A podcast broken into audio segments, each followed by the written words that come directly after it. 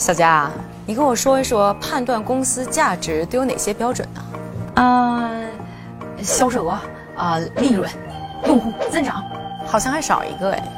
啊，还有，记住，是碳排放。去年九月，中国政府公布了一个超重量级的政策目标，就是在二零六零年前要实现碳综合。碳综合的概念呢，一下就从联合国火到了高考。可能很多朋友要问了，这和我有啥关系吗？要说这关系还挺大。作为碳基生物，虽然我不知道未来我们是不是呼每一口二氧化碳都要交钱，但是有一点是肯定的，就是你账号内的股票和基金的行情啊，可能大概率很快就要跟着碳综合要涨或者要跌了。是不是很重要呢？一般人我不告诉他。所以今天呢，就想和大家聊一聊这碳综合背后的碳权，或者说碳排放量的交易。千万不要小看碳权啊，它是有潜力成为未来世界上最大的生意，而且会成为你未来判断投资必须要考虑的标准。那不想错过一个亿的朋友，这个视频一定要好好看。财经世界千变万化，我不放过任何一个有猫腻的商业案例。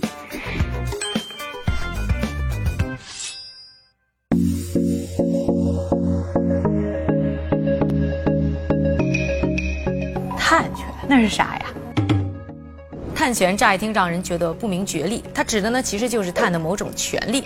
当然了，不是用碳、买碳甚至吃碳的权利，而是排放二氧化碳的权利。它和股权、产权、期权一样，都是可以交易的金融产品。这货从哪儿来的呀？说这个问题之前呢，我们首先来说一说什么是碳综合。碳综合指的呢就是你每产生一个二氧化碳，就会去消灭一个二氧化碳。当然，你在消灭一个二氧化碳的同时，就有权再去产生一个二氧化碳。当然，你也不一定要用这个权利，就可以给别人啊。但是你又不想白给别人，于是呢，就让别人去花钱来买。这又好比是隔壁老王种了很多的菜，但因为他要减肥，所以并不能都吃完，于是呢，就把剩下的都卖给了别人一样。那这个碳权呢，其实已经存在了一段时间。在一九九二年的时候啊，联合国就召集了一百五十五个国家一起来开会。就说啊，这环境问题很严重啊，大家觉得有道理，于是呢就一起商量着要如何解决这个问题，隔三差五开个会，制定一些什么方针政策啊、解决方案啊。这个聊着聊着，大家就发现啊，这参与讨论的都是来自政府的官员。但要知道，政府可不是排碳大户，真正的排碳大户呢都是企业。于是呢，大家就在想啊，怎么把企业拉下水，一起解决问题呢？想来想去，最好的方法呢就是通过。经济手段，于是呢，大家就在一个重要的文件《京都议定书》当中呢，制定出了一个支持商业机制的框架。就此啊，碳权和碳权交易呢就应运而生了。那这碳权要怎么交易呢？首先呢，我们就来说一说这个碳权的计算。一个碳权或者说碳排放量的信用和基点呢，指的就是啊可以排放一吨二氧化碳等温室气体的权利。那想获得它呢？有三个方式，分别是发、证和买。要说这发呢，就是政府呢给予企业或者是机构在排碳方面的配额；而这证呢，就是啊你去搞一些呢减排的项目，向国家去申请。那这个当中呢，算是呢国家对于你减排有功的奖励。而这买呢？则是有两种方式，一个呢是从那些碳权用不掉的机构手中呢去买，那算是买了一个现货；第二个方式呢就是投资在那些呢减排的项目当中，算是买了一个期货。这有买有卖就成了生意。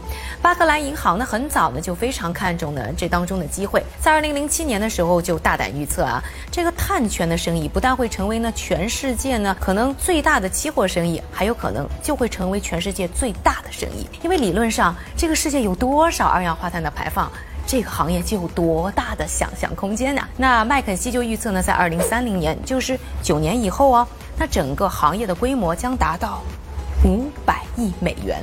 这听上去就是少数企业能做的事儿，我们能怎么参与呢？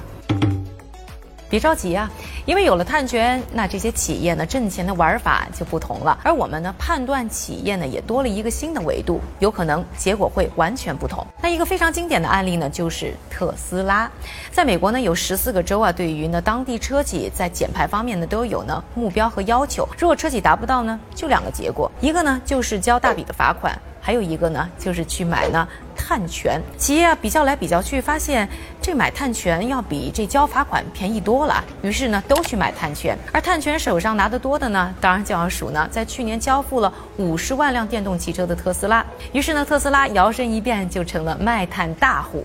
光是在去年啊，靠卖碳呢，特斯拉就赚了十五点八亿美元。也是因为卖碳啊，特斯拉成功的扭亏为盈，股价呢在去年是一路飙升。它的 CEO 呢，伊隆马斯克也成功的成为为了几天世界首富。这特斯拉真的算是靠卖碳卖出了躺赢的人生啊！而且要知道，只要特斯拉继续制造电动汽车，这卖碳的生意呢就可以继续做下去。大家把这一点听明白了，是不是对于特斯拉的估值又有了全新的认识呢？当然了，企业呢除了呢可以直接参与碳权的买卖来挣钱之外呢，还有一种玩法，就是帮助别的企业去依靠呢碳权来挣钱。那这一个角色呢，就比较类似于资管或者是财务顾问。我呢呢简称它为。碳权咨询公司，那大家可能听说过啊，在淘金热的时候，最挣钱的并不是那些挖金矿的人，而是那些卖小铁铲、小铁锹的行业小助手。而在碳权的世界里，这些咨询公司呢，就相当于这些行业小助手。这里呢，和大家举一个例子啊，有一家叫做 Blue Source 的公司，我们简称它叫小蓝。这个小蓝呢，专门就是帮助他的客户呢，去策划一些减排的项目，帮这些客户呢，去争取一些呢减排的积分。那他们有一个客户呢，专门是造纸的，拥有呢大批的树林。这个小蓝呢，就出了一个主意说。你们啊，啥都别干，就是别砍树了，就能换一堆积分。结果这积分卖的挣的钱呢，比这个企业原本呢砍树造纸挣的还要多。客户很开心啊，而这小兰呢，除了挣了一笔顾问费之后，还从呢这客户的收入当中呢拿了提成，可谓是皆大欢喜。大家呢可能也听出来了，因为呢碳权的出现呢，是养出了一批呢躺赢的企业。大家可能会觉得他们是拿了政策的红利，但也可以说啊，政策真的奏效了。因为这样的政策不就是希望大家可以减少这些增加排放的生产活动，可以为了挣钱多多想办法进行转型吗？你刚才说的好像都是国外的案例吧？在中国能交易碳权吗？下面呢，我们再来说一说这个碳权的市场在中国的发展。这两年的动作非常的多。在二零一七年的十二月，经过七年的测试，中国宣布了碳排放权的交易体系。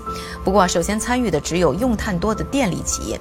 同一年九月，工信部发布了乘用车企业平均燃料消耗量与新能源汽车积分并行管理办法。这名字听着有点长啊。简单的说呢，就是要鼓励呢汽车减排，鼓励呢新能源汽车的发展。那未来汽车呢，算是呢。啊，首一批获利的企业之一，在去年的时候呢，根据呢未来汽车的财报来看，他们也是卖一辆亏一辆，每一辆车的亏损呢达到五点三万元。不过呢，去年十一月啊，他们的创始人李斌呢是表示呢，因为呢在这一年他们可以卖上一年，也就是二零一九年他们赚到的十万个新能源积分，而每一个能卖到一千二，所以算下来呢就是有一点二亿元的额外收入。今年啊，估计这个生意就更红火了。一方面呢，二零二零年他们获得的新能源积分翻了一倍，达到了二十万个。另外呢，就是每个积分的价格也涨了，今年估计能买到三千块一个，算下来就是六亿元呢。而且他们什么额外的事情都不用做，这可比拿什么投资都更过瘾吧。今年呢，中国在这方面的新动作也不少。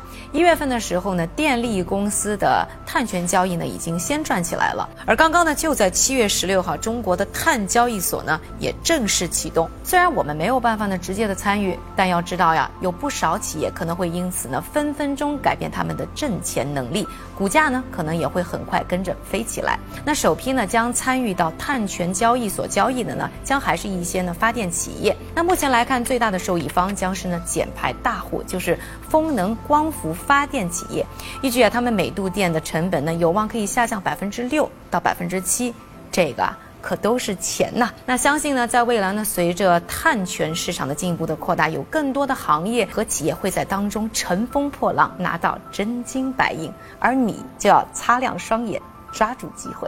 喜欢视频的朋友，请一定点赞、转发、关注、收藏。